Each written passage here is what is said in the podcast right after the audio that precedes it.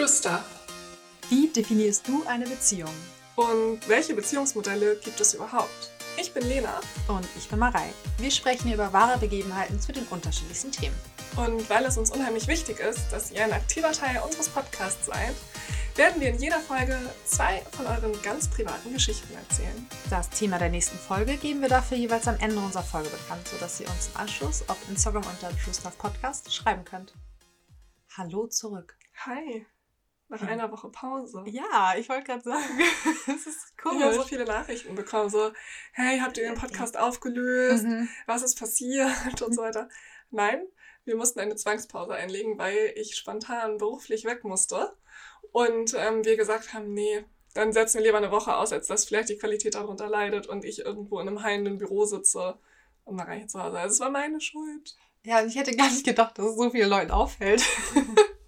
ich hätte irgendwie gedacht, ja, vielleicht geht es ein bisschen unter zwischen den Feiertagen, aber euch ist aufgefallen, dass eine Ja. Woche fehlt. Ja, definitiv. Finde ich auch schön zu sehen. In großer Sorge auch. Also ich habe teilweise Mhm. wirklich besorgte Nachrichten bekommen. Ist alles in Ordnung bei dir, Lena? Ja. so von äh, fremden Menschen auch bei Instagram so, hey, ich wollte nur fragen, ob alles okay ist bei dir, weil es ist keine neue Podcast-Folge. Das nicht so, ich habe noch nie was von dir gesehen oder gehört, aber ja, danke. Ja. Jetzt geht's gut. Wir machen nur eine kurze Pause. Ja, Aber jetzt sind wir zurück in unserer Podcast-Blase. genau. Weil so ist es ja so ein bisschen. Dann setzen wir uns für die Mikros und drücken auf Aufnahme und dann kann man mal kurz alles so ausblenden und dann geht es mal um den Podcast und um coole Geschichten, die wir uns heute erzählen. Ja, darum geht es tatsächlich. Wie hast du denn überhaupt Silvester gefeiert? Mit meinen Eltern, meiner Schwester und ihrem Freund und meinem besten Freund. Also wir haben tatsächlich, dadurch, dass ja meine Schwester und ihr Freund auch bei uns gewohnt haben, Ja. fünf Wochen lang waren wir halt ganz normal ein Haushalt und dann ist mein bester Freund noch dazu gekommen. Ach, cool. Ja, und dann haben wir ganz entspannt zusammen Fondue und Raclette gemacht. Ach, wie schön. Mhm. Und uns ins Neujahr gegessen und Spiele gespielt. Ich muss sagen, ich glaube, das war eines der schönsten Silvester, die ich je hatte. Ach, cool. Mhm. Das ist toll. Inklusive dessen, dass ich meine Mutter sehr angetrunken um halb zehn bei mir aufs Sofa gelegt habe und eine Stunde geschlafen hat. Das klingt sehr sympathisch und sehr Ja, ich fand, das, ich fand das so ein richtig entspannten Moment, weil ich dachte, ja, jeder macht halt das, was er mag. Ja, klar. So muss ja was Also, ja auch laufen. Das hatten wir im Vorfeld total. schon gesagt. Das freut mich. Und du? Ähm, ich habe zusammen mit meinem Freund bei einem befreundeten, sehr gut befreundeten Pärchen gefeiert und muss auch sagen, das war so unendlich entspannt. Schön. Und äh, wir haben mit denen gefeiert und tatsächlich ist es so, dass ähm, von meiner Freundin die Nichte jetzt eine Weile bei ihr in Anführungszeichen gelebt hat. Also die ist 14 und hat manchmal, wie man das mit 14 so kennt, die Schnauze voll von zu Hause. Und dann ist die coole Tante halt irgendwie angesagt da. Und äh, das war ziemlich lustig, denn wir haben gesagt, pass auf, entweder spielst du mit der Tochter meiner Freundin oder du bist bei uns, das ist völlig in Ordnung, aber dann musst du halt Silvester so mit durchziehen, wie wir es halt gerne machen. Und das besteht in der Regel daraus, wirklich Spiele unter der Gürtellinie zu spielen, zu essen Beispiel? und zu chillen. Und äh, jeder bringt immer Spiele mit. Wir haben vorher noch ein Spiel gekauft, ähm, Activity Knockout. Das Okay. ist ganz cool. Kann ich jedem empfehlen. Ähm, und die haben Stadtland Vollpfosten für Erwachsene gekauft. Mm. Und ich kannte das nicht. Ich kenne Stadtland Vollpfosten für Kinder, aber für Erwachsene, also große Empfehlung. das ist, das Es ist aber sehr versaut. ja, ich wollte gerade sagen, das ist eine sehr versaute. Version davon. Ja, es ist äh, sehr sexistisch. Also es ist folgendermaßen, ich erkläre das ganz kurz, weil es wirklich witzig ist und sich dann jeder vorstellen kann, wie sich eine 14-Jährige dabei fühlt. Ähm, jeder bekommt acht Karten auf die Hand und da sind ausschließlich Buchstaben drauf. Also A, B, C, D, E. Und dann zieht jeweils einer nacheinander eine Karte und da ist eine Kategorie drauf, die du wählen darfst. Also ein, ein Satz. Und mit deiner Karte auf der Hand musst du dann etwas dazu sagen. Also, Sefjan zieht die Karte und es steht da drauf, anderes Wort für Geschlechtsverkehr. Und jetzt musst du auf deine Karten gucken und auf die Anfangsbuchstaben. Du hast ein F Ah. und wir alle wissen, was du mit Ja. F legst. So. Und so ist es abgegangen mit die arme 14-jährige Nichte meiner Freundin. Sehr gut. Habt ihr irgendwelche Silvesterbräuche? Also Dinge, die an Silvester definitiv gemacht Ja. werden müssen oder vorhanden sein müssen? Ja. Ähm, ehemals Bleigießen, heute ist es Wachsgießen. Mhm. Und das funktioniert nicht wie Bleigießen. und ich Nein, richtig scheiße. Ich auch. Man hat, man gießt so eine Platte irgendwie. Ja, das ist richtig es kommt nie komisch. eine Form dabei Nein, rum. nein, nein, Was ich hast du gegossen? Oh, ich weiß es nicht mehr. Ich glaube, es war eine Eule, haben wir am Ende des Tages entschieden. Hm. Und ich weiß nicht mehr, was Eule? es bedeutet. Ich habe werde es verdrängt.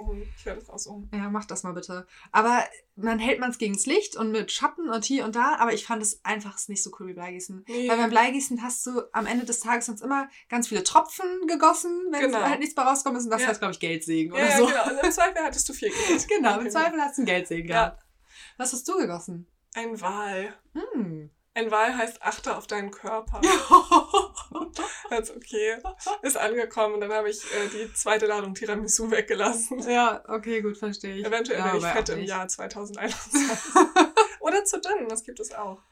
Ja, achte auf deinen Körper kann wirklich in beide Richtungen gehen, ne? Ja, voll. Weil es ein Wal ist, assoziiert man das damit, dass man zu dick wird. Aber es ist So, ja da hatte ich nur. bis dato noch nicht drüber nachgedacht, aber vielen Dank. Nein, weil wieso steht denn ein Wal dafür? Ich Ja, meine, was ja nicht stimmt, ein Wal ist doch eher, weiß nicht, wenn du zum Beispiel einen Elf gegossen hättest. Ja, stimmt und schon. dann, dann hätte man direkt gedacht, okay, ich werde zu dünn. Ja, ja, wahrscheinlich werde ich nicht zu dünn in 21. Oh, du bist schon sehr dünn. Also schlank, aber dünn. Schlank. Okay, wir sagen so, bleib wie du bist. Das wäre doch schön, oder? Mit allen Veränderungen, auf die du Lust hast. Ja, genau, auf die ich Lust habe, richtig. Nee, aber gibt es bei dir noch andere Sachen als das? Also viele gucken ja so Dinner for One oder irgendwie sowas. Nee, also ist bei mir abgelutscht, muss ich nicht. Ja, doch, haben wir geguckt, weil meine Ja. Eltern da drauf bestehen. Finde ich auch ganz, witzig, ist okay. Aber sonst tatsächlich Bleigießen oder Wachsgießen. Es gab Berliner, das kenne ich Mhm, auch klar, so, dass es uns auch, Berliner ja. gibt. Ähm, Gibt es noch einen mit Senf bei dir? Nein. Ah, okay. Also, Gott sei Dank nicht. Wir haben vor 15 Jahren mal Berliner bestellt. Und mein Partneronkel ist ja Peter Hans-Peter Klausberger. Und die haben ja eine eigene Bäckerei. Und Ah. der hat sich einen Spaß erlaubt und hat einen mit Senf gefüllt. Und wer hat diesen Senf gefüllten du. Berliner bekommen? Nee, meine Schwester, die Senf hasst. Nein! Und dann habe ich dieses Jahr bei Hans-Peter die Berliner Bestellung aufgegeben und sagte, wehe, da ist einer mit Senf. Und dann sagte er, die machen das nicht mehr. Weil ganz viele Leute sich dann beschwert haben oder so. Man konnte das ja auch extra bestellen, aber das ist so hin und her, dass sie gesagt haben, die machen es jetzt einfach gar nicht mehr. Ach was. Ja, hattet ihr einen mit Senf? Nee, aber man kann die bestellen. Mhm. Und ähm, wir haben uns jeder drei Berliner ausgesucht. Ja, Wir klar. sind alle sehr gern Berliner. Ähm, und ich hatte gefragt, ob ich einen mit Senf holen soll. Wir haben uns aber dagegen entschieden, weil ich das auch echt ekelhaft finde. Es ist echt eklig. Und ich glaube, das schädigt dich auch so ein bisschen für dein Leben. Finde ich auch, ja, glaube ich. Gehe ich total mit. Wenn du da einmal in so einen süßen Berliner reinbeißt, dann hast du da so Senf drin. Schon. Aber bei uns wäre das auch gar nicht gegangen, denn der Senf-Berliner hatte einen, einen normalen Guss obendrauf. Aber die anderen Berliner mit Vanille und so, die sahen alle unterschiedlich aus. Das heißt, du wusstest eigentlich sehr genau, ähm, welcher Berliner der mit Senf gewesen wäre. Mhm, Okay.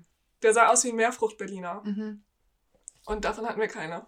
Weil es Ja, viel geilere Füllungen gab, auch mit Alkohol zum Beispiel. Ehrlich? Ja. Was denn so? Gramagnier, Cognac, Champagner. Das muss sich auch lohnen, Ja, klar. ne? Immer rein in die kleine Figur. Ja. Wirklich. Hauptsache es schmeckt. Aber heute geht es ja gar nicht um Bräuche. Ja, auch so ein bisschen, weil es geht ja ein bisschen um Beziehungsformen. Das hat ja, Ja. auch, auch was so mit Beziehungsbräuchen zu tun. Mhm. Gibt es bei dir einen Brauch in einer Beziehung, wo du sagst, das und das muss eine Beziehung erfüllen oder das und das muss in einer Beziehung stattfinden, damit es eine Beziehung für dich ist? Wie viel Zeit haben wir?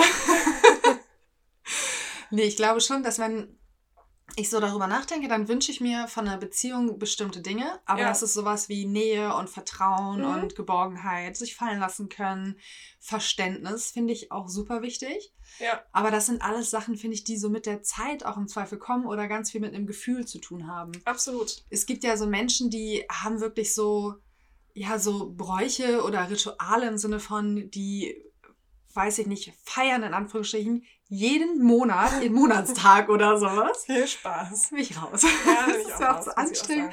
Ich muss auch keinen Valentinstag feiern im Sinne von, wir schenken uns was. Ich finde es schön, wenn man sich an dem Tag einfach Zeit für sich nimmt Ja, und vielleicht ich auch. bewusst Zeit nimmt und sagt, wir kochen was zusammen oder Genau. wir gehen nett essen. Aber mh, so Rituale oder Bräuche oder so habe ich nicht. Nee, also ich auch nicht, wobei ich in, also in Beziehungen eben auch freundschaftliche Beziehungen mit reinspielen lasse. Mhm. Und da habe ich das nämlich auch, dass ich sage, Vertrauen muss da sein und so. Das ist mir halt super wichtig. Vorher deklariere ich das gar nicht als Beziehung. Also von der Nachbarin nebenan, mit der ich mal einen Kaffee trinken gehe, würde ich jetzt, ich würde jetzt nicht sagen, dass wir eine Beziehung zueinander haben. Ähm, das ist bei Freunden natürlich schon was anderes. Und dann ist es so, dass ich zum Beispiel zu den Leuten gehöre, die ihren Freunden oder auch Partner zum Beispiel auch dann etwas zum Geburtstag schenkt, wenn sie nicht feiern. Kennst du Freunde, die dir nur etwas schenken, wenn du feierst? Ja. Hast du da mal drüber nachgedacht? Ja, aber ich glaube, dann liegt's. Wobei, nee.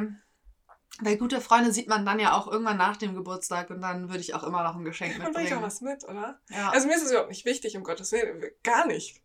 Aber ich habe da mal so drüber nachgedacht und ich besorge immer was für meine Freunde, egal ob die feiern oder nicht. ja, aber ich meine, im Moment kann man ja auch gar nicht richtig feiern. Mein bestes Geschenk von einer Freundin dieses Jahr war ein T-Shirt, wo drauf stand Dog Mom. ich werde es im Sommer tragen, Ja, das ist sehr cool. wenn ich dann mit Adiletten mit meinem Hund rausgehe. Dog Mom. Ja, das ist süß. Aber mm, ich glaube, wenn man sich so, weiß ich nicht, wenn man so richtig heftige Erwartungen an eine Beziehung hat, ist das auch richtig schwer, die zu erfüllen. Ich glaube, man darf da so gar nicht rangehen. nee. Also absolut, ich habe Erwartungen an den Menschen, mit dem ich eine Beziehung eingehe, nämlich dass er loyal ist, Mhm. dass ähm, ich ihm vertrauen kann, dass er nichts weiter erzählt, dass er Dinge, ohne dass ich sage, für sich behält. Aber ansonsten, Ja, und dadurch, dass wir gleich über verschiedene Beziehungsmodelle irgendwie sprechen, dass man das gleiche Modell teilt, ne? das Also das ist halt wichtig. Super wichtig und da gehe ich gleich nochmal drauf ein. Nämlich äh, werde ich ein bisschen was über ähm, Beziehungen bei Homosexuellen erzählen. Oh ja. weil ich ja ziemlich viel Zeit ähm, in der Friseurbranche mit schwulen Männern verbracht habe und das sehr spannend finde, Ja, wie das da abläuft. Das habe ich Ich mir von mehreren erzählen lassen. ja. Ja. Finde ich nämlich super spannend. Ich gucke ja Prince Charming Ja, oder hab's geguckt und bewundere die für ihre Offenheit und wie Voll. die Dinge voneinander trennen. Also es Ja. ist ja wirklich eine Liebesbeziehung, eine sexuelle Beziehung hat teilweise nichts miteinander Genau. zu tun. Das ist so ein harter Cut, was ich mir gar nicht vorstellen kann. Ja. Also zumindest das nicht in einer Beziehung so auch zu leben. ja, das stimmt. Aber ich bewundere das, wenn man da auch so offen mit umgeht. Mm, Und das Wichtige da ist einfach, dass man jemanden findet, der es halt mit einem teilt Ja. und so die gleiche Wertvorstellung auch hat. Genau. Und da muss ich nochmal kurz sagen, wir haben in einer Folge mal gesagt, dass wir etwas normal oder unnormal finden. Ja, Wie definierst du normal oder Normalität, das Wort? in einer Beziehung. Nee, allgemein. Ja, das ist witzig, dass du es ansprichst, weil ich äh, thematisiere das gleich auch noch, weil ich es so abnormal finde, etwas normal zu betiteln. Weil Ja. normal bedeutet ja immer, es entspricht dem, wie ich es empfinde. Aber es bedeutet ja nicht, dass für mich etwas normal ist, für dich auch normal ist, weißt du? Deshalb finde ich dieses Wort normal, finde ich super überflüssig. Das habe ich aber das allererste Mal in meinem Leben gemerkt, dass ich dieses Wort hasse, als ich gesagt habe, dass ich heirate und mir von allen Seiten erzählt wurde, wie man heiratet. Weil das ist nämlich normal. Es ist Mhm. normal, dass die Mutter da und da sitzt und der Vater da und da. Und das darf nicht deine beste Freundin neben dir sitzen, denn das ist nicht normal. Und es ist nicht normal, dass eine Frau eine Frau liebt. Oder ein Mann einen Mann, das ist nicht normal. Ja, diese, dieser Begriff ist so inflationär und der wird so viel Ja. genutzt. Ja. Ich, wenn ich sage, dass etwas normal ist, dann ist es einfach nur so, wie ich es empfinde. Das ist, Genau. ich benutze das nicht oder ich meine das nicht allgemeingültig. Wenn Ja. ich zum Beispiel sage, boah, das wäre für mich total abnormal, Ja. dann ist es nur meine Empfindung. Das Genau, bedeutet nicht, richtig. dass das ein abnormales Verhalten ist, Nee. sondern lediglich meine Meinung dazu. Ja. Und ich glaube, das ist ganz wichtig, weil viele fühlen sich dann, glaube ich, gerade wenn man so über Beziehungen spricht und man dann sagt, oh Gott, das finde ich nicht normal, ja, dann finde ich das nicht normal. Das heißt nicht, dass Ja. ich schlimm finde, dass die Ja, das machen. Absolut. Auf gar keinen Fall. Wurdest du gedisst oder weshalb musstest du das thematisieren? Nee, ich ähm, erzähle die Geschichte einer Freundin gleich. Ja. Und mit der habe ich mich einfach, wir haben sehr, sehr lange telefoniert und über ganz viele Dinge gesprochen. Und da habe ich unter anderem auch gesagt, okay, gut, das finde ich nicht normal. Und dann hat sie gesagt, ja, aber normal darf man doch gar nicht sagen. Du studierst ja schließlich auch Psychologie und den Begriff darf man nicht verwenden. Punkt. genau. Es ist verboten. Ja, und dann habe ich gesagt, ja, in einem Arbeitskontext geht mir das auch so. Mhm. Also wenn ich zum Beispiel arbeite, dann würde ich das auch nicht so benutzen. Kommt bei mir in der Uni auch nicht vor. Mhm. Aber privat bin ich ja auch, also da bin ich auch privat und dann nutze ich das Vokabular, was ich benutze. Ja. Und das bedeutet nicht, dass ich es schlimm finde oder komisch finde, sondern es ist einfach nicht mein Bild einer Beziehung. Genau. Aber ich finde es mega cool, dass die es so machen, wie sie es Ja, machen. Und absolut. auch, dass sich da zwei Menschen gefunden haben, die das halt gleich empfinden und gleich sehen. Ja. Und das muss man, glaube ich, an ganz vielen Stellen einfach mal so klar sagen. Leute, macht's doch, wie ihr möchtet. Ja.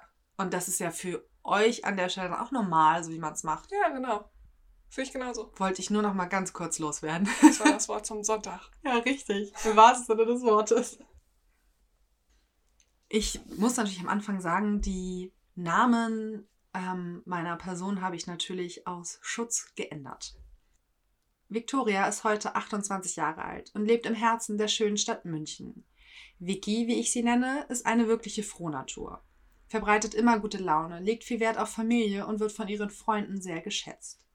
In Mädelsrunden hat sie schon immer offen und ehrlich über ihre Beziehungen und auch ihr Sexualleben gesprochen. Wenn Vicky sich selbst beschreibt, benutzt sie Worte wie sexuell offen, liebt es Dinge auszuprobieren, redet gerne über Sex und hat auch gerne viel davon. Und als sie und ihr damaliger Freund sich nach fünf Jahren Beziehung, vielen Höhen und Tiefen schlussendlich trennten, sah sie darin eine neue Chance. Denn Vicky wäre nicht Vicky, wenn sie einfach den Kopf in den Sand stecken und trauern würde. Also hat sie sich kurz nach der Trennung bei Tinder angemeldet. Eigentlich nur mal zu schauen, wer sich da so rumtreibt und auf der Suche nach etwas Spaß. Nach ein paar Mal hin und her wischen sah sie plötzlich ihn, Matthias. Matthias war zu dem Zeitpunkt 27 Jahre alt und in seiner Beschreibung stand Suche nach sechs Jahren Beziehung, Spaß, Freunde und Sex. Die Offenheit dieser Worte haben es ihr direkt angetan, und so hoffte sie innerlich direkt auf ein Match, als sie seine Bilder sah und die Seite zu der Like-Seite wischte. Und siehe da, kurze Zeit später ploppte auf ihrem Handy die Nachricht auf und das Match, auf das sie so gehofft hatte, war da. Sie fing direkt an, miteinander zu schreiben, und ohne lang zu fackeln, haben sie sich zum ersten Mal verabredet. Noch etwas unbeholfen und unsicher ging sie eine Weile durch den englischen Garten Münchens spazieren, und als sie schlussendlich vor seiner Haustür stehen blieben, gab es einen Moment des Abwartens. Jedoch endete dieser in einer wilden Knutscherei und dem Entschluss, zusammen hochzugehen und mal zu schauen, was so gehen könnte. Sex hatten die beiden jedoch nicht. Ihr war es ein Schritt zu weit, denn immerhin war sie noch nicht allzu lange Single und emotional nicht 100% frei, aber das akzeptierte er. Und es war klar, dass sie sich auf jeden Fall wiedersehen wollen. Also kam es einige Tage später zum zweiten Treffen, welches ähnlich endete und sie das erste Mal miteinander schliefen. Denn dieses Mal konnte Vicky sich irgendwie besser darauf vorbereiten und war emotional freier. Es harmonierte direkt. Es war alles andere als langweilig. Sie küssten sich stürmisch und sie hatte direkt das Gefühl, sich fallen lassen zu können. Und irgendwie war da von Anfang an direkt eine gewisse Verbindung zwischen den beiden. Und so blieb sie einige Male direkt über Nacht bei ihm und fühlte sich wirklich wohl. Doch exklusiv war es trotzdem nicht obwohl sie sich gut verstanden und nicht ausschließlich Sex miteinander hatten, sondern auch essen und spazieren gingen und andere Dinge zusammen unternommen haben, wie in die Therme fahren, spazieren gehen am Strand, mit Freunden treffen. So traf er auch andere Frauen und auch Vicky schrieb hin und wieder mit einem anderen Mann und traf sich auch mit ihnen. Vorerst war das auch völlig okay, denn auch wenn es am Anfang etwas komisch war, schätzte sie an Matthias immer die völlige Offenheit und Ehrlichkeit, die er ihr gegenüber hatte. Sie fühlte sich gesehen und wertgeschätzt. Daher ließen sie es eine Weile so weiterlaufen, als etwas Lockeres und Entspanntes, ohne feste Grenzen oder dem Gefühl von Verpflichtungen. Nur stellte Vicky irgendwann fest, dass ihr das nicht reicht. Mit jedem Tag, den sie mit ihm verbrachte, wuchsen die Gefühle in ihr heran, und so stellte sie ihm ein Ultimatum. Durch die kürzliche Trennung war dieses sehr direkt und kühl formuliert, denn Vicky wusste, was sie will, und ihr war klar, dass er das entweder erwidern soll oder sich ihre Wege dort trennen müssen. Leider fiel Matthias das Ganze nicht so leicht wie erhofft. Er liebte seine Freiheit, die er gerade sehr genoss. Auch er war eine lange Zeit in einer Beziehung gewesen, und wenn er sich so zurückerinnert, war er nie wirklich Single und konnte sich nie so richtig ausleben wie zu dieser Zeit jetzt. Es war ein emotionales Gespräch zwischen den beiden, denn auf der einen Seite waren da die großen Gefühle, aber auf der anderen die Liebe zu dem derzeitigen Leben, was nicht einfach enden sollte. Also musste eine Lösung her, und diese hieß eine offene Beziehung mit gewissen Grenzen. Anfangs war da das Gefühl des Nichtreichens. Nur hat das weniger etwas damit zu tun, sondern mehr mit dem Glauben daran, dass Menschen nicht für die Monogamie gemacht sind. Vicky und Matthias sehen sich gemeinsam als Basis. Die Basis, die der Grundstein des Ganzen ist und zu der sie immer wieder zurückkehren. Nur kommt dazu eine gewisse Freiheit und Offenheit anderen gegenüber. Also wagten sie den Versuch, sich mit anderen zu treffen. Matthias hatte sich schon einige Male mit einer Frau getroffen, die verheiratet war, aber auch eine offene Ehe führte und so lag es doch recht nahe, dass Vicky sich auch mit ihrem Mann treffen könnte. Und auch wenn er augenscheinlich nicht ihr Typ zu sein schien, knisterte es bei der ersten Begegnung gewaltig in der Luft. Doch als es gerade anfing, intimer zu werden, machte seine Frau einen Rückzieher. Ihren Mann nun tatsächlich auf gewisse Art und Weise teilen zu müssen, kam ihr etwas komisch vor und sie fühlte sich nicht gut damit. Also überlegten die beiden, wie sie ihre Beziehung trotzdem auf ein anderes, offeneres Level heben könnten. Eine Party in einem Zwingerclub schien eine gute Lösung zu sein. Nach einiger Recherche entschieden sie sich für einen Club und kurz darauf war es soweit. Der erste Besuch stand an. Die Regeln und No-Gos legten sie vorab fest. Kein Küssen, kein Lecken oder Blasen. Und ganz wichtig, sie machen alles gemeinsam. Ein besonderer Zauber lag in der Luft, als sie den Club betraten. Sie wurden wie in einen Bann gezogen und um sie herum alles Menschen, die das gleiche wie sie wollten. Sex, Spaß und einen tollen, ausgelassenen Abend verbringen. Manche der anderen Gästen hatten einfache Party-Outfits an, andere waren so gut wie nackt. Die nächsten wiederum hatten Outfits an, durch die man auf ihren Fetisch der Person schließen konnten. Latex, Leder, Masken, Ketten, Spitze, an sämtlichen Stellen des Körpers mit Löchern versehen und ausgefallene Dessous. Und dann sahen sie sie, ein anderes Paar auf einem Bett. Voller Leidenschaft und Hingabe hatten sie Sex vor den Augen der anderen. Und das machte die beiden ehrlich gesagt ziemlich an. Die beiden küssten sich innig, leckten sich gegenseitig und man konnte die Ekstase der beiden hören und vor allem auch die Stimmung im Raum spüren. Vicky und Matthias waren wirklich beeindruckt und erregt zugleich. Als sie sich selbst einen Ort ihres Vergnügens suchten, dauerte es nicht lange und da gesellte sich genau dieses Pärchen zu ihnen, was sie eben noch bewundert angeguckt haben. Es fing langsam an. Erst nur nebeneinander, aber nach und nach ging die ein oder andere Berührung ineinander über, bis Vicky wild mit ihr rummachte und dies die Stimmung nur weiter anheizte. Kurz danach waren alle Regeln und No-Gos, die sie vorher besprochen haben, über den Haufen geworfen. Sie knutschten, sie mit ihr, er mit ihr, sie mit ihm, wild durcheinander, fassten sich an und der Höhepunkt war der Sex an sich. Seite an Seite, doch mit jeweils einem anderen Menschen. Zum ersten Mal in ihrer Beziehung waren sie tatsächlich Teil eines Partnertauschs und es gefiel ihnen sehr. Es machte sie anzusehen, wie Matthias direkt neben ihr Sex mit einer anderen Frau hatte und dass auch sie dabei voll auf ihre Kosten kam. Nach einiger Zeit der Ekstase, Hingabe und dem Hochgefühl und mehreren Höhepunkten ging dieser tolle Abend zu Ende. Sie unterhielten sich noch kurz mit dem Paar und verließen gegen halb vier beschwingt und erschöpft zugleich den Club und machten sich auf den Weg nach Hause. Nach diesem Abend war klar, genau das ist ihr Ding. Der gewisse Kick, wenn sie ihn mit einer anderen Frau sieht und sie gleichzeitig von einem anderen Mann befriedigt wird oder sie es einem fremden Mann macht und er dabei zusieht, ist genau das, was sie sich für ihre Beziehung wünscht. Wenn man die beiden fragt, wie sie ihre Beziehung beschreiben, klingt das folgendermaßen.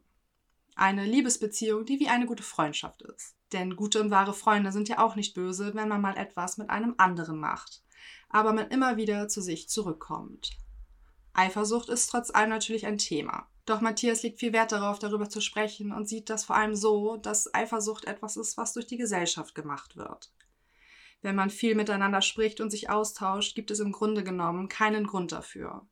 Denn was am Ende zählt, ist, dass beide wissen, worum es geht und vor allem, wie es funktioniert, aber man jeden Weg gemeinsam geht. Auch wenn der gemeinsame Weg in Zukunft ab und an von anderen Menschen gekreuzt wird, in welcher Art und Weise auch immer. Ich finde es klasse, dass die beiden so einen Weg für sich gefunden haben, mit dem sie beide total glücklich sind. Denn ähm, die Freundin von dir war ja vorher einer Monogamie. Ja. So, und ähm, dann lernst du plötzlich jemanden kennen, der sagt, hey, ich mag das aber irgendwie offener gestalten. Ich glaube, das ist auch schwierig, sich damit abzufinden. Und ich glaube, auch ich wäre erstmal so, dass ich sagen würde, oh Gott, reiche ich nicht aus? Was ist denn hier Phase? Jetzt hast du das Ganze ja sehr detailliert so erzählt. Und ich habe versucht, mich da mal hineinzuversetzen. Ich, wo ich einfach schon ganz lange mit meinem Freund zusammen bin. Und ich dachte jetzt gerade, wenn wir beide jetzt in so einen Swinger gehen, ne? Ich könnte das nicht ertragen. Ich könnte es nicht ertragen. Es würde mich nicht erregen, zu sehen, dass er etwas mit einer anderen Frau hat. Und ich fände es ganz, ganz schlimm, etwas mit einem anderen zu haben. Und noch schlimmer, wenn er mir dabei zuguckt. Ich würde mir so schlecht vorkommen und ich würde Angst haben, ihm sein Herz zu brechen. Und so sind eben die Unterschiede. Also der eine findet das mega und wenn, wenn beide auf dem Level sind, finde ich es total gut. Und dann sollen die es machen und für sowas sind Swingerclubs ja auch da. Also ja, besser so als heimlich. Ja. Und so bist du dabei und du kannst es sehen und du kannst es beurteilen, weißt, was gelaufen ist. Und was ja auch ein ganz, ganz großer positiver Teil daran ist, es bleibt nichts offen. Es ist nicht so, dass du hinterher anfängst, oh Gott, jetzt war meine anderen. Bestimmt haben die das und das gemacht, das und das. Und der hat sich nicht an die Regeln gehalten. Oder haben die sich jetzt verliebt? Haben die vielleicht noch einen Film zusammen geguckt oder so, weißt du? Das gibt es ja alles nicht, weil sie waren zusammen da, sie haben es zusammen gemacht. Ja. Für mich wäre das nichts. Ich habe früher immer gesagt, ich glaube, dass die Liebe nicht so tief sein kann, nicht so tiefgründig sein kann, wenn du bereit bist, deinen Partner zu teilen. Das sehe ich inzwischen anders. Weil ich dafür genug Leute kenne, bei denen ich weiß, dass sie sich unendlich doll lieben, aber andere sexuelle Bedürfnisse haben, die man vielleicht zu zweit nicht erfüllen kann. Ja, ich glaube, deren großes Glück ist, dass es so angefangen hat, wie es angefangen hat. Ja. Also, dass sie damit in ihre Beziehung gestartet sind. Die sind jetzt über ein Jahr zusammen und sind verlobt Ja. und wollen heiraten, was ich total toll finde. Super. Mm, Herzlichen Glückwunsch an dieser Stelle. Ja, ich könnte mir auch nicht vorstellen, das nach so einer langen Beziehung plötzlich zu ändern, weil man, glaube ich, auch sehr festgefahren ist. Ja, glaube ich auch. Und ich glaube, das ist, wie du es beschrieben hast, das Kopfkino ist dann ganz, ganz krass, weil du kennst deinen Partner mit dir so innig Mhm. und dann ist natürlich die Angst und Sorge da, dass er mit einer anderen Person auch so innig ist. Genau. Die beiden beschreiben das ja auf einer körperlichen Ebene. Die haben Mhm. auch immer noch vor, mal den richtigen Partnertausch zu machen, so wie sie Mhm. das ja mit dem ähm, Ehepaar, wo er die Frau ja gedatet hat, versucht haben, was ja nicht geklappt hat. Und dann Ähm, alleine jeder. genau, so, weil das sich das- vor. Ja, Ja, weil sie sich das vorstellen kann. Also Wahnsinn. er sagt zum Beispiel auch, für ihn macht es im Grunde genommen gar keinen Unterschied, ob sie sich jetzt, wenn er zum Beispiel arbeiten ist und keine Zeit hat, ob sie sich da mit jemandem trifft und Kaffee trinken geht oder ob sie sich mit jemandem trifft und Sex hat. Krass. Ja, und da dachte ich so, Respekt. Also für mich ist es ein Unterschied. Voll. Sie sieht das auch nochmal ein bisschen anders, was ich auch irgendwie total schön fand. Wir haben zum einen super viel telefoniert Mhm. und dann habe ich, weiß nicht, 20 Sprachnachrichten bekommen, glaube ich, weil ich es mir dann immer wieder so anhören konnte. Ähm, und wir haben den Text auch nochmal zusammen besprochen und da fand ich es irgendwie so, ja, schön, dass die trotzdem auch nicht immer einer Meinung sind. Also da bleibt jeder seiner Meinung treu. Es ist nicht so, dass man das Gefühl hat, okay, gut, einer hat es entschieden und das machen wir jetzt so und der andere nimmt die Meinung an, sondern die Ja. haben immer noch ihre Meinung. Mhm. Und die routen sich auch gegenseitig unterschiedlich viel Freiraum zu. Ah, okay. Das finde ich auch total spannend. Das ist ja spannend. Das heißt, sie hat mehr Freiraum von ihm Richtig. als er von ihr. Ja. Okay. Sie sagt aber auch, das ist auch was, was sie, also wo sie das Gefühl hat, dass es nach und nach auch bei ihm mehr wird. Also, dass er mehr machen darf, ja. aber dass es so ein schleichender Prozess ist. Okay. Und da finde ich, merkt man ja auch, wie wertschätzend das von ihm ist, auch wenn er am Anfang so gesagt hat, ja, entweder offen oder gar nicht. Ähm, ist es ihm ja wichtiger, sie zu haben als ganz viele andere. Und ich glaube, das ist für sie auch ein total wertschätzendes Gefühl, dass sie so Absolut. bestimmen kann, du machst das und das nicht und sich auch darauf verlässt und darauf vertraut, dass er sich an die Regel hält. Mhm. Und die reden so unendlich offen miteinander und über das Ganze mit Freunden, wo ich auch sage, Hut ab. Mhm. Also, ja, da bin ich, glaube ich, auch manchmal nicht so, dass ich das in so großen Runden erzählen würde. Aber ich finde es total inspirierend und schön auf der anderen Seite zu sehen, dass sie das so machen. Weil Ja, die leben ihre Beziehung zu 100 Prozent. Finde ich super. Und ich finde, dass sich da ganz, ganz viele Leute ein Stück von abschneiden können. Also nicht jetzt davon, Partnertausch zu vollziehen, aber davon, seine Beziehung zu leben. Genau. Und zwar genauso, wie man sich das wünscht. Ohne Rücksicht auf Verluste. Ja. Also, was heißt Rücksicht auf Verluste? Aber ohne, dass man jetzt sagt, man muss hier einer Norm entsprechen und in das normale Bild reinpassen. Und die beiden nehmen ja auch keine Rücksicht darauf, was Freunde darüber denken könnten, sondern die Freunde müssen das halt einfach verstehen. Und das finde ich gut und richtig so. ja. Das ist total stark. Finde ich Finde ich super. auch. Also ich finde es total toll. Und man muss halt einfach nur einen Menschen finden, der das so sieht wie man selbst. Genau. Und dann wirst du auch so richtig glücklich in ihrer Beziehung, also in der eigenen Beziehung. Und so Ja. ist sie richtig glücklich in ihrer jetzigen Beziehung. Und das toll. merkt man auch extrem. Super. Also wie sie so darin aufgeht. Ich habe jetzt über die ganze Zeit nochmal so gemerkt, ich könnte das nicht. Also Mhm. für mich ist es einfach nichts, was so in mein Schema passt. Ja. Ähm, aber ich fand es auch wieder cool zu sehen, wie bunt die Welt ist. Mhm. Weil das auch so. ist ja das, was am Ende davon bleibt. Leute, jeder wie er mag. Und Ja. Ähm, wenn man da mehr drüber spricht, dann ist es, glaube ich, auch, dann ist es nicht mehr so ein Tabuthema. Ja. Weil was ist denn auch ein Tabuthema da dran? Also Ja, es, gar gibt, nicht. es gibt ja so Also- Plattformen und es gibt ja Zwingerclubs, weil Leute da hingehen und das ist doch auch völlig okay. Also Also, total. die beiden laden auch jeden ein. Also jeder, der mal mit in den Zwingerclub gehen möchte, kann gerne mit denen mitgehen. Die nehmen die damit hin. Völlig okay. Also ja, ist doch super. ganz cool. Glaubst du, dass Eifersucht etwas ist, was durch die Gesellschaft gemacht wird? Hm, habe ich schon oft drüber nachgedacht? Ich glaube nicht. Ähm, ja, andererseits, ich habe eine Freundin, ne? Und die hat noch nie etwas Negatives in einer Beziehung erfahren. Also, Mhm. Die ist so alt wie ich, aber die hat noch nie etwas Negatives erfahren. Und die ist null eifersüchtig. Die vertraut wirklich einfach, weil sie es auch immer konnte. Und dann denke ich, wenn es doch von der Gesellschaft gemacht werden würde, müsste sie doch auch Eifersucht empfinden Mhm. oder? Aber sie vertraut einfach nur, weil sie immer vertrauen konnte. Sie hatte drei feste Beziehungen in ihrem Leben und diese drei Männer haben ihr immer das Gefühl gegeben, du kannst mir zu 100% vertrauen. Ich sag dir immer, wo ich bin. Die wurde nie betrogen, die wurde nie belogen. Ich weiß auch nicht, die ist irgendwie ein krasser Mensch. Ja, und die besitzt keine Eifersucht. Die sagt, geh auf den Kiez, ja, wenn er übermorgen nach Hause kommt, kein Problem. Da ist nichts gelaufen, da vertraut die völlig drauf. Mega. So, und deshalb glaube ich nicht, dass es von der Gesellschaft gemacht sein kann. Und ich glaube, je mehr negative Erfahrungen du gemacht hast, desto eifersüchtiger bist du. Und je wertvoller ein Mensch für dich ist, desto eifersüchtiger bist du vielleicht auch, weil du Angst hast, dass es dir weggenommen werden könnte. Mhm. Andererseits ist auch das wieder Einstellungssache. Ich glaube, das kann man nicht so richtig definieren. Ja, ich finde es auch schwer zu sagen, weil Eifersucht ist ja auch nichts, was nur in Liebesbeziehungen vorkommt. Genau. Das kommt ja auch in der Familie oder in Freundeskreisen Ja, vor. Also man richtig. kann ja auch eifersüchtig auf andere Freunde deiner Freunde Ja. sein oder auf Geschwister oder auf Eltern, sogar bei der Arbeit auf Arbeitskollegen. Genau. Oh, die kriegt die bessere Aufgabe als ich. Ja. Also in dem Sinne. Von daher ist es, glaube ich, einfach ein Gefühl, was Mhm, auch auch. kommt und geht. Und ich glaube, manche Menschen sind einfach, ja, es ist natürlich toll, wenn du einfach vertrauen kannst und dir da vielleicht auch nicht so die Gedanken drüber machst, Ja. weil das, dann hast du viel weniger Stress. Kennst also, du das, eifersüchtig bei Freunden zu sein? Also, wenn jetzt eine Freundin was mit einer anderen Freundin macht, zum Beispiel oder so? Nee, aber ich kenne. Menschen, denen das so geht. Ja, ich auch. Aber das finde ich ganz fürchterlich. Ja. Weil jeder hat noch andere Freunde und ich finde, das ist immer eine ganz, ganz große Bereicherung. Ähm, auch für den Menschen. Also, wenn du mir jetzt erzählst, du bist mit Freundin XY unterwegs und ihr hattet so einen mega Tag, dann freue ich mich total für dich. Und da ist nicht ein Funken Eifersucht dabei. Gar nicht. Nee, aber das heißt ja auch nicht, dass man miteinander eine schlechtere Zeit hat. Nee, also nicht. Gar es nicht. ist ja wirklich, ja, dann hat es halt gerade mit der gepasst. Also Ja, das, so. Freunde sind ja auch an vielen Stellen einfach konkurrenzlos. Weil warum hast du so Total. viele Freunde? Weil die alle andere Facetten haben. Genau. Und jeder ist für eine bestimmte Situation am Ende des Tages gut. Mhm. Und du hast Leute, mit denen du die Situation hast, die, die, die, Ja. weil die sich gegenseitig ergänzen. Und Ja. das also erfüllt dein Leben und das macht das Leben am Ende vollkommen. Genau. Das hast du mit einem Partner halt nicht, weil Nee, das stimmt. Partner brauchst du halt jemanden, der eigentlich alles in einer Person ist. Deshalb hast du ja noch Freunde neben dem Partner. Genau, die das Oder halt einen übernehmen. zweiten, dritten, vierten, fünften Partner. Auch okay, Leute. Ja, aber bitte dann offen kommunizieren und nicht hinterrücks. Das ist scheiße. Ja, ja. Aber es gibt ja Menschen, die haben tatsächlich zwei Familien. Ja. Also das ist ja nicht nur, die haben einen anderen Partner, sondern die haben wirklich zwei Familien. Ja. Wo ich mir wirklich denke, wow. Ja. Ohne dass der andere das weiß. Ja, ne? genau. Und dann Mhm. denke ich auch, wie kann man das denn nicht rausfinden? Ja. Ja, zwei Konten, zwei, keine Ahnung. Ja, ich weiß es nicht. Ja, gut, Aber das geht alles, ne? wo ein Wille ist, ist auch ein Weg. Oh.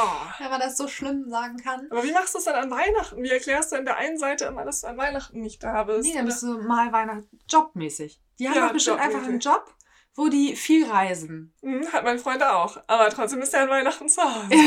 ja. Also, Nee, wie machen die das in Corona-Time? hm, Das genau, ist doch das die ist richtige Frage. Ich glaube, dass es schon viele gerade auffliegen. Glaube ich auch. Also auch die Freundin hat halt zu mir gesagt, das ist im Moment ganz schlimm für die, weil die lernen keine anderen Leute kennen. Die können nicht ins Swingerclub gehen. Also es ist nicht ganz schlimm im Sinne von die Beziehung leidet darunter. Mhm. Aber so funktioniert ja die Beziehung. Und Genau, ich glaube, ja, das ja, ist klar. bei vielen Leuten so, wenn deine Beziehung auf einer offenen Basis funktioniert und das ist im Moment nicht der Fall, ähm, dann stellt sich nochmal raus, ob das passt oder nicht. Glaube ich auch, ja.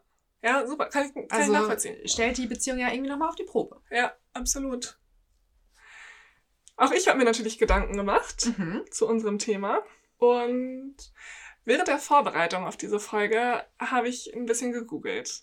Also was gibt es überhaupt für Beziehungsmodelle zum Beispiel? Denn ich war der festen Überzeugung, gut vorbereitet zu sein und ganz, ganz viel zu kennen und wurde aber so ein bisschen eines Besseren belehrt. Denn es gibt unendlich viele Arten einer Beziehung Mhm. oder diese eben auch zu führen. Und deshalb habe ich mich dazu entschieden, ein paar mal anzuschneiden, Gerne. die ich so ganz witzig fand. So, es gibt ja ernste Beziehungsmodelle und witzige. Und äh, vielleicht ist äh, auch etwas dabei, was ihr noch nicht kennt. Ich kannte sie tatsächlich schon, aber ich finde sie erwähnenswert. Die Art und Weise, seine Beziehung zu leben, gehört in unserer Gesellschaft oft zum Tabuthema. Denn wieder jetzt mal im Ernst. Wer von euch ist zwischen Mitte 20 und Mitte 30, Single und hat noch nie einen blöden Spruch deshalb kassiert? Etwa von seiner Mutter, die sich so sehr Enkelkinder wünscht und deshalb nicht einmal davor zurückschreckt, dich mit dem Sohn der Nachbarin verkuppeln zu wollen.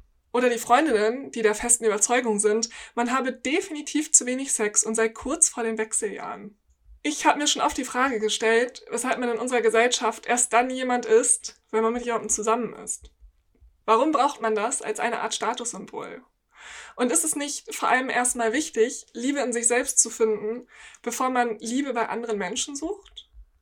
Sollte Liebe nicht etwas Bereicherndes sein und nicht etwas Ausfüllendes?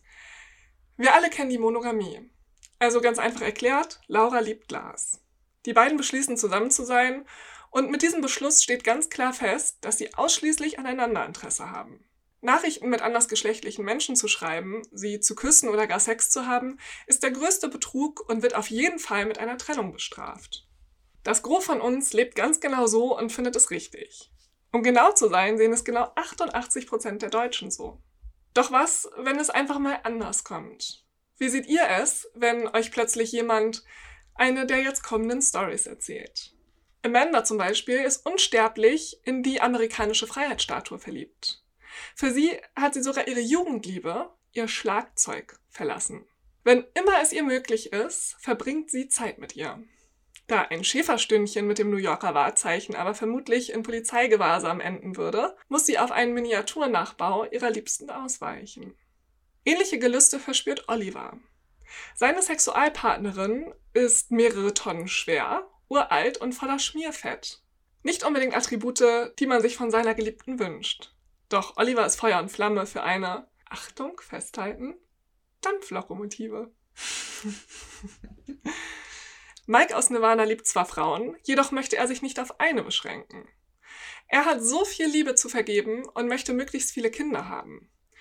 Und so hat es sich während der Jahre ergeben, dass er inzwischen mit vier Frauen und seinen 14 Kindern gemeinsam auf einer großen Farm lebt. Alles freiwillig und als richtige Familie. Das hört sich alles erstmal friedlich und unspektakulär an. Schließlich kennen wir wahrscheinlich alle diese Formen der Beziehung und solange es auf beiden Seiten freiwillig passiert, ist ja auch alles okay. Doch was passiert dann, wenn sich ein Mensch beispielsweise in ein Tier verliebt und auch sexuelle Gelüste hat? Marei kriegt gerade große Augen und guckt mich etwas blass an. ja, wir haben beide Hunde. Ja, genau so ist es nämlich im Jahr 2011 bei David Z. aus Berlin. Er ist verliebt in seinen Hund er führt eine Beziehung mit ihm, und zwar mit allem, was dazugehört. David ist der festen Überzeugung, dass sich das Ganze im gegenseitigen Einverständnis abspielt und sein Hund genau die gleichen Gelüste verspürt. Schließlich sei er ja der Initiator. Der Hund ist der Augen Initiator. Was? Der Hund ist der Initiator. Das geht nicht. Aber das behauptet er. Okay, gut. Mit 20 Jahren hat er das erste Mal Sex mit seinem Rüden. Dieser habe damals von sich aus angefangen. Es hat ihn selbst überrascht. Sein letzter Rüde zeigte ihm angeblich immer an, wenn er es wollte. Sie hatten so oft Sex miteinander, wie in einer normalen menschlichen Beziehung auch. Was? Ich finde es ganz schrecklich. Zwar hatte David rund fünf sexuelle Beziehungen mit Hunden, seine große Liebe war aber die Hündin Nelly. Zu dieser Zeit lebt der Berliner mit einem Mann zusammen, der seine Neigung teilt. Sie haben sich bei einem Treffen für Menschen mit Sodomie kennen und lieben gelernt. Oft werden sie als Tierquäler, Vergewaltiger und Abschaum beschimpft, doch das sehen beide ganz anders. Schließlich, so argumentieren sie, sei alles, was sie da tun, legal. Und das stimmt sogar. Sodomie als Straftatbestand wurde 1969 aus dem Tierschutzgesetz gestrichen. Es war 2011 also vollkommen legal, sexuelle Handlungen an Tieren auszuführen und Geschlechtsverkehr mit ihnen zu haben. Ein Riesenfehler. Die Tiere sind oft nicht sichtbar verletzt, aber psychisch misshandelt. David Z. verstehe das nicht. Er hält sich für einen Tierliebhaber. Doch dass das nichts mit Liebe gegenüber einem Tier zu tun hat, da ist sich auch Tierarzt Dr. Wolfgang Hofe sicher. Sodomie hinterlässt bei Tieren körperliche und seelische Wunden und ist aus ethischer Sicht immer abzulehnen.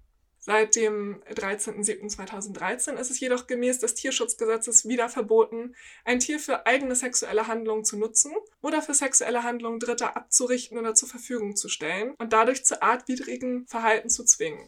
Es handelt sich um eine Ordnungswidrigkeit, die mit einem Bußgeld in Höhe von bis zu 25.000 Euro geahndet werden kann. Die Einführung des Gesetzes war wichtig, weil der Tatbestand der strafbaren Tierquälerei erst dann erfüllt ist, wenn erhebliche und länger anhaltende Schmerzen und Leiden als Folge sexueller Handlungen eintreten, was leider oft nur schwer nachweisbar ist. Als Straftat mit Freiheitsstrafe bis zu einem Jahr oder Geldstrafe wird dagegen das Verbreiten von tierpornografischen Medien geahndet. Doch David ist mit seiner Neigung bei weitem nicht alleine. Genannt werden sie die Zoophilen. Diese Menschen streben nach einer sexuellen Partnerschaft mit einem Hund, einem Pferd oder auch einem Schaf. Befremdlich? Gewiss. Doch es gibt Schätzungen, dass allein in Deutschland rund 100.000 Menschen leben, die etwa beim Anblick von Fell im Straßenbild sexuell erregt werden. Der Forscher Jakob Sendler hat genau zu dieser Art der Sexualität eine Studie aufgestellt. Menschen, die Sex mit Tieren haben, wissen durchaus, dass ihr Verhalten strafbar ist. Dennoch verstünden die Betroffenen selbst ihre Handlungen als Liebe. Zudem offenbarten sie, dass der Sex mit ihren tierischen Partnern deutlich besser sei als der mit Menschen. 67 Prozent der Teilnehmer gaben sogar an, ihre Jungfräulichkeit mit dem tierischen Partner verloren zu haben. Dabei gestaltet sich der Sex mit Tieren bisweilen offenbar durchaus schmerzhaft. 33 Prozent der Befragten berichteten, dass dabei Verletzungen zu erleiden sind. Am ganzen Körper. Hunde wecken bei zu vielen besondere Begehrlichkeiten. 56 Prozent der Teilnehmer von Sandlers Studie denken in ihren Masturbationsfantasien an einen Kleffer. 26 Prozent befriedigen sich bei dem Gedanken an ein Pferd. Derweil gaben 59 Prozent der Teilnehmer an, dass es insbesondere romantische Momente seien, durch die sie an Tiere gebunden sind. Es ist also durchaus nicht nur Sex, den die zu vielen suchen. Sandler fand heraus, das Bedürfnis nach einer langen Beziehung mit ihrem animalischen Gefährten vereint alle Sodomiten. Angesichts der Lebenserwartung von Hunden dürfte also eine solche Partnerschaft nicht länger als 15 Jahre überdauern. Immerhin. Ich hoffe, dass die Strafen für solche Handlungen noch viel höher gesetzt werden, denn jeder von uns, der beispielsweise einen Hund hat, weiß genau, dass dieser alles über sich ergehen lassen würde, nur um seinem zweibeinigen Weggefährten zu gefallen. Hier war also zu behaupten, es würde einem Tier gefallen und das Tier würde so etwas fokussieren, finde ich sehr bedenklich. Das ist natürlich nur meine Meinung darüber. Wie siehst du es, Marei? Ich habe gerade körperliche Schmerzen. Ist das nicht widerlich? Ich habe ja einen Hund, genauso wie du. Und wenn ich mir vorstelle, dass man dem das antut, mhm. also das ist, ähm, kann ich gar nicht ertragen. Wobei der David sagt ja, er ist der passive Part. Ähm, Schwierig. Ja. Nein, ich finde, es ist eine ganz, ganz klare Misshandlung. Es ist Misshandlung des Tieres, definitiv. Also egal, wie rum du es drehst, finde ich, weil ein Tier kann sich halt auch nicht äußern und sagen, dass es gut oder schlecht findet. Ich glaube, jeder, der Tiere kennt und vor allem Hunde, das ist so, wie du sagst, ne, die machen fast alles, damit sie dir gefallen. Also, mh, mm, das ist ja so, das liegt denen ja quasi im Blut, dass sie den Menschen gefallen wollen. Genau. Und wenn man auch manchmal sehr grob mit seinem Hund ist, weil der vielleicht Scheiße gebaut hat und dann mal sehr energisch aussagt, dann kommt er danach und leckt einem die Finger. Mhm. Oder wenn mein Vater mit meinem Hund rangelt und dann immer so ins Gebiss fest und so, und dann ist Schluss, dann kommt mein Hund zu meinem Papa und leckt ihm die Finger. Die ja. haben nur gespielt, aber trotzdem ist es so eine Beschwichtigung ja, einfach. Ja, und nee, finde ich nicht okay. also, das, da hört es bei mir auf. Ich bin sehr offen und sage jedem das Seine.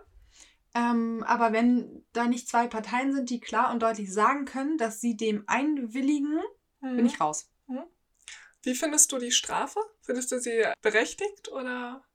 Ja, ich finde, so muss man ganz hoch bestrafen. Finde ich auch. Ich finde auch, die müsste man gleichstellen mit Vergewaltigern. Ja, finde ich auch. Finde ich sowieso schlimm genug, dass Tiere bei uns noch ganz anders gewertet werden als Menschen. Weil die können nicht mal sagen, ich möchte es nicht, genau. weißt du? Und dazu sagen, der Hund will das, Bullshit. Das ist doch so. Kein Hund will das. Wenn sich, also ich finde, es ist ein bisschen vergleichbar mit einer pädophilen Neigung. Wenn sich Menschen an Kindern vergehen, die in einem Alter sind, wo sie nicht klar und deutlich Ja oder Nein sagen können. Ja. Und sagen, aber das Kind hat das gewollt. Mhm.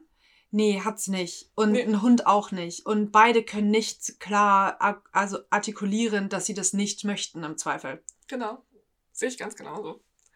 Also ich wusste, dass es ähm, diese Art der Beziehung gibt, dass ja. man sein Tier lieben kann. Und jeder von uns kennt, glaube ich, die Videos, wie Leute sich ein Schaf nehmen, was ich schon immer so mhm. abartig fand, dass ich dachte, die müsste sofort wegsperren, diese Menschen, weil ich finde, dass es einfach übelste Misshandlung eines Tieres ist. Aber ich wusste nicht, dass die Menschen sich Hunde halten und mit denen wirklich Sex vollziehen. Und das Problem ist ja auch, es ist ja toll, dass solche Strafen auferlegt werden, aber im Ernst. Wer kriegt denn mit, was du mit deinem Hund zu Hause machst? Ja, Niemand. Also 100.000 Menschen in Deutschland, ne? Gute Nacht. Mhm. Jetzt müssen wir dafür die Kurve kriegen. Lena, hast ja. du noch was Witziges zu erzählen, bitte? Mareike hat mit ihrem Freund fünf Jahre in einer ganz normalen monogamen Beziehung gelebt und irgendwann nach und nach gemerkt, dass sie für die Monogamie nicht gemacht ist. Sie hat immer mehr das Verlangen, auch mit anderen Männern zu schlafen, Zuneigung zu bekommen und Wertschätzung zu erhalten. Doch wie bringt man das seinem Freund bei? Sie wollte ihn schließlich nicht verlassen, lediglich die Beziehung offener führen. Irgendwann wurde das Ganze zu einer Belastung. Freund Nick merkte die Veränderung und wurde unsicher. Irgendwann vermutete er sogar, sie würde ihn nicht mehr lieben. Kurz bevor er die Tasche zu packen begann und auszuziehen, brach es aus ihr heraus. Ich wünsche mir Sex mit anderen Männern. Nick ist entsetzt. Reicht er ihr etwa nicht? Er verlässt kurzzeitig die Wohnung, doch dann ist er gesprächsbereit. Nach und nach versteht er, wie sie es meint und lässt sich auf das Projekt ein. Beide dürfen sich mit anderen treffen, sagen es dem anderen aber nicht. Doch dieses Projekt war nicht von langer Dauer. Zu groß war die Belastung, nicht zu wissen, was der andere tut und immer zu glauben, man werde gerade betrogen, wenn man mal nichts von dem anderen hört. Also einigen sich die beiden darauf, es mal gemeinsam mit einer dritten Person zu versuchen. Gar nicht so leicht jemanden zu finden. Doch schließlich, nach drei Monaten Suche auf Dating-Apps, ein kleiner Erfolg. Zwar meldet sich kein Mann, dafür aber ein Paar. Die beiden überlegen kurz, lassen sich dann aber darauf ein. Bereits am nächsten Wochenende treffen sich die vier in einem Hotel um die Ecke und verleben eine spannende Nacht. Für Nick ein merkwürdiges Erlebnis, aber vollkommen okay. Nur Mareike scheint etwas bedrückt zu sein. Sie mag es kaum sagen, doch die Vorstellung einer offenen Beziehung war deutlich schöner, als sie tatsächlich zu leben. Sie fühlt sich betrogen und hat Schwierigkeiten, die Bilder mit Nick und der anderen Frau aus ihrem Kopf zu bekommen. Auch nach ein paar Wochen hat sich das noch nicht gelegt und schließlich trennen die beiden sich. Heute lebt Mareike mit einem anderen Mann in einer monogamen Beziehung. Ganz ohne Partnerwechsel und fühlt sich damit deutlich wohler. Ja, zeigt halt, dass man es auch mal ausprobieren kann und vielleicht feststellt, dass einem das gar nicht so gefällt. Ja, und dann hast du deine Beziehung geopfert, im Zweifel, ne? Finde ja. ich auch schade. Gut, jetzt werden schlaue Leute wieder sagen, ja, die war dann aber auf jeden Fall sowieso schon zum Scheitern verurteilt. Weiß ich nicht. Ja, weiß ich auch nicht. Also, ich glaube, das kann ganz, ganz viel kaputt machen. Und das unterschreibe ich. Du mhm. bekommst die Bilder plötzlich nicht mehr aus dem Kopf. Und ja, vielleicht war ihre Vorstellung ganz toll, dass sie was mit ihm und einem anderen Mann hat. Aber plötzlich ist da eine andere Frau. Und das muss man dem anderen ja auch eingestehen, finde ich. Also, willst du etwas mit einem anderen Mann haben, musst du deinem Partner das Gleiche zugestehen. Klar. Du kannst ja auch nicht sagen, klar, ich darf mich jeden Abend mit Freundinnen treffen, aber du musst zu Hause sitzen. Das geht ja auch nicht. Mhm. Ich glaube halt auch, also meine Sorge und Angst wäre immer, dass wenn man das macht, dann machst du das einmal, zweimal, dass ich alleine nicht mehr reiche. Mhm, genau. Also ja, das ja. ist, glaube ich, vielleicht ist es auch eine irrationale Angst, weiß ich nicht, aber das wäre so meine Sorge. Deshalb würde ich sagen, ich, ich probiere es nicht aus, mhm. weil ich wünsche mir einen Partner, dem ich reiche, so wie er mir auch reicht. Genau, richtig. Also ich brauche nur eine Person. Ja, ich auch. Und ich kann damit auch ein Leben lang leben, eine Person zu haben und ich brauche keine andere Person dafür. Genau. Dann komme ich jetzt aber zu meiner Frage. Ja. Wir haben ja schon mal über Liebe und Verliebtsein gesprochen. Ja. Das ja, also ich bin der Meinung, wir sind uns einig, dass Liebe ein Gefühl ist, was sich einstellt. Ich habe da gestern mit einer Freundin nochmal drüber gesprochen, die sagte auch, es ist so ein bisschen wie der Herzschlag, wenn du so eine Nulllinie hast und dann hast du nochmal so einen Ausschlag nach oben und dann geht es wieder runter. Und so finde ich Liebe, weil das ist ja so ein tiefes Gefühl, was bleibt. Verliebt sein dagegen ist so ein Hochgefühl. Das ist sehr aufregend. Man sieht vielleicht jemanden, denkt sich so, oh wow, toll. Und das ist ja mit ganz viel mh, hm, große Emotionen verbunden. Mhm. Glaubst du, dass man sich in seiner Beziehung in andere Menschen verliebt und das okay ist? Hm. Ich, also ich setze Verliebtsein ja immer mit Euphorie gleich, weil du entwickelst eine Euphorie für jemanden und das ähm, ist, glaube ich, normal. Mhm. Und ich glaube, die Kunst einer Beziehung liegt darin, diese Euphorie für einen anderen Menschen nicht zuzulassen. Auf Beziehungsebene, nicht auf freundschaftlicher Ebene. Ähm, und jemanden nicht so weit an sich heranzulassen, dass man diese Euphorie entwickeln kann. Denn ich glaube, auch ähm, ich oder auch mein Freund könnte sich sofort verlieben während einer Beziehung. Weil da kommt jemand um die Ecke und der hat Attribute, die der Partner vielleicht nicht hat. Und du entwickelst diese Euphorie für den Menschen, weil es gibt ja so viele tolle Menschen da draußen. Ich glaube, die Kunst liegt darin, ähm, das zu wissen und zu verstehen, dass diese Gefahr da ist und es nicht zuzulassen. Also es bewusst nicht zuzulassen und zu sagen, ich lasse eine andere Person nicht so nah an mich ran, dass ich diese Euphorie entwickeln kann. Denn ich glaube, dem Verliebtsein geht ganz viel vorweg. Also ich glaube nicht, dass ich zu deiner Geburtstagsparty komme da ist ein ganz toller Mann und ich verliebe mich nur, weil ich ihn sehe in ihm, wenn ich in meiner Beziehung noch stecke, sondern ich müsste mich mit ihm unterhalten, ich, möchte, ich müsste sehen, dass wir die gleichen Interessen teilen und ich müsste eine Euphorie für ihn entwickeln. Ich finde, das trifft es vielleicht besser zu sagen, man hat einen Crush auf jemanden. Also, dass man so jemanden sieht und so denkt, boah, also ich ähm, finde, die Kunst darin besteht, gar nicht das nicht, nicht zuzulassen, weil ich glaube, das ist an vielen Stellen auch manchmal wichtig, dass man, auch wenn man in einer Beziehung ist, dass man vielleicht einfach mal flirtet, aber du weißt, was du an deinem Partner hast und halt bei deinem Partner bleibst, weil du den einfach liebst. Und das ändert auch nichts daran. Und dass man sich vielleicht mal nett mit jemandem unterhält und denkt, oh Mensch, der ist aber toll, ach wie cool. Und dann gehst du aber wieder. Also du bist in der Situation und nimmst es wahr und denkst dir so, boah, mega, aber ich habe einen Menschen zu Hause sitzen, den ich liebe und der mir wichtiger ist als dieses Hochgefühl und da irgendwie Zeit und Energie weiter reinzustecken. Ich glaube schon, dass es an vielen Stellen sogar wichtig ist und total okay ist, das auch kurz zuzulassen, aber du ja weißt, was die Basis deines Lebens ist und aus Verliebtsein muss halt für mich auch nicht immer Liebe entstehen. Also, weil das ist, ich sehe das so wie du. Das ist ja was, das lässt man zu, da lässt man sich drauf ein, das entwickelt sich. Mhm. Und das sollte man in einer Beziehung natürlich nicht tun. Aber so einen Crush auf jemanden zu haben, ähm, finde ich gar nicht verwerflich. Mhm. Sehe ich nur zum Teil so. Warum soll ich mit jemandem flirten, wenn ich mich in meiner Beziehung wohlfühle? Also ich brauche es nicht. Und ich ähm, finde es auch nicht äh, gut für eine Beziehung und ich finde, also das sehe ich da einfach anders.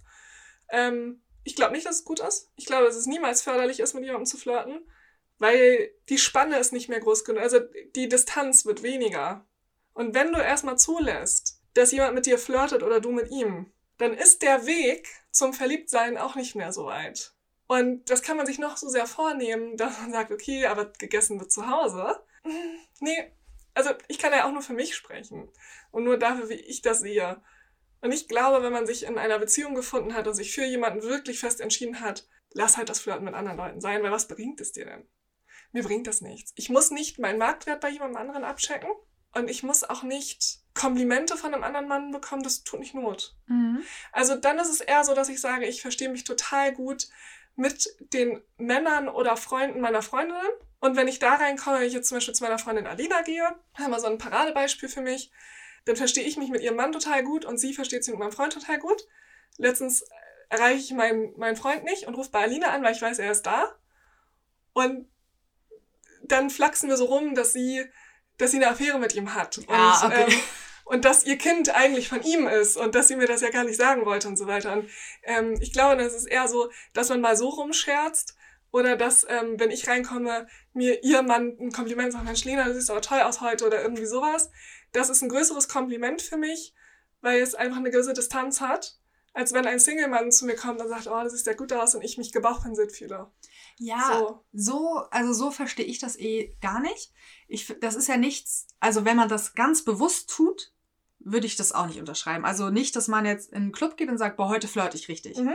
Aber wenn man mit dem, also wenn man an der Kasse steht und mit sich mit dem vor, also vor ihm unterhält und ein nettes Gespräch hat und mhm. sich nette Blicke zuwirft und sich ein Kompliment macht, auf der Ebene flirtet und dann geht man wieder auseinander. Mhm. Das finde ich ist was, was total okay und legitim okay. ist, mhm. weil das einfach etwas ist, was ja gut tut und man wird dann von jemand anderem gesehen, aber du verlässt die Situation auch direkt mhm. wieder. Also gar nicht im Sinne von, ich nehme das jetzt bewusst vor oder ich finde das wichtig, wenn man in einer Beziehung ist, dass man bewusst mit anderen Menschen mhm. flirtet. Das nicht. Mhm. Und das hat also auch niemals auf einer freundschaftlichen Ebene. Also gute Freunde sind gute Freunde. Fertig. Ja aber einfach, dass man das zulässt, dass man sich auch mal mit jemand anderem nett unterhält, aber das in der Situation lässt. Also so ein 5 Sekunden Crush auf jemanden haben und dann aus der Situation wieder rausgehen und denken, okay. Nee, nicht, dass man jetzt zum Beispiel, weiß nicht, wenn man mit Freundinnen weggeht und jemanden sieht und dann Blicke aufbaut und hier und da und dann hingeht und sie unterhält. Nee, auf gar keinen Fall. Mhm. Also das ist, glaube ich, für eine Beziehung auch sehr gefährlich, wenn man das so macht, machen ja, würde. Denke ich auch. Also mm, ich glaube, letztlich sind wir alle Menschen und es muss jedem freigestellt sein, sich auch mit anderen Leuten zu unterhalten. Und ich das zum Beispiel bin eine totale Lavatasche. Also ich unterhalte mich ständig mit den Leuten vor und hinter mir an der Kasse. Du ja auch. Ja. Ähm, und das würde ich auch meinem Freund niemals verwehren. Also ich würde niemals sagen, what? Das da kannst du nicht mehr gesprochen. Das nicht, um Gottes Willen, nein. Ja, in diesem Sinne. Möchtest du mal was loswerden zum Punkt Beziehungsmodelle? Nee. Nee, nee reicht jetzt. ähm, Ich würde jetzt noch mal einmal sagen wollen, dass es nächstes Mal nämlich um Skandale bei uns geht. Yes. Also schreibt uns doch mal eure Skandale. Habt ihr schon mal so einen richtigen Skandal erlebt? Oder kennt ihr vielleicht einen Skandal aus den Medien, bei dem ihr sagt, hey, erzählt doch mal bitte über den? Oder schon mal einen Skandal ausgelöst. Ja, das wäre auch geil. Finde ich sehr spannend. Mhm. Also teilt wie immer eure bunten, lustigen, emotionalen, schweren, grausamen, was auch immer Geschichten mit uns. Ja, Und wir suchen wieder jeweils eine raus. so sieht es aus. So wie damals eine Schulfreundin von mir, die in einem Club stand und äh, der Fotograf hat das Bild gemacht. Es war das Titelbild. Kennt ihr das alle noch? Ich spoiler kurz. Ähm, früher, wenn man in die Disco gegangen ist, hat man danach die Fotos abrufen können auf der und der Seite. ja, Und dann, war- dann gab es immer ein Titelbild zu dieser Party. ja. Da war sie drauf. Und zwar sah man ihre eine Brust komplett. Oh, das war nicht schön. Und es gibt immer Leute, die Screenshots davon haben, Ja. auch wenn das Ding nach zwei Stunden wieder gelöscht war. Ja. Ich gehörte auch zu den Leuten, wenn ich wusste, die Fotos sind um 7 Uhr online, war ich um 7 Uhr drauf und ich hatte die Bilder. Ja, solche Skandale vielleicht. Ja, genau. Solche Solche Skandale. Haut raus. Wir freuen uns drauf. Bis nächste Woche. Bis dann.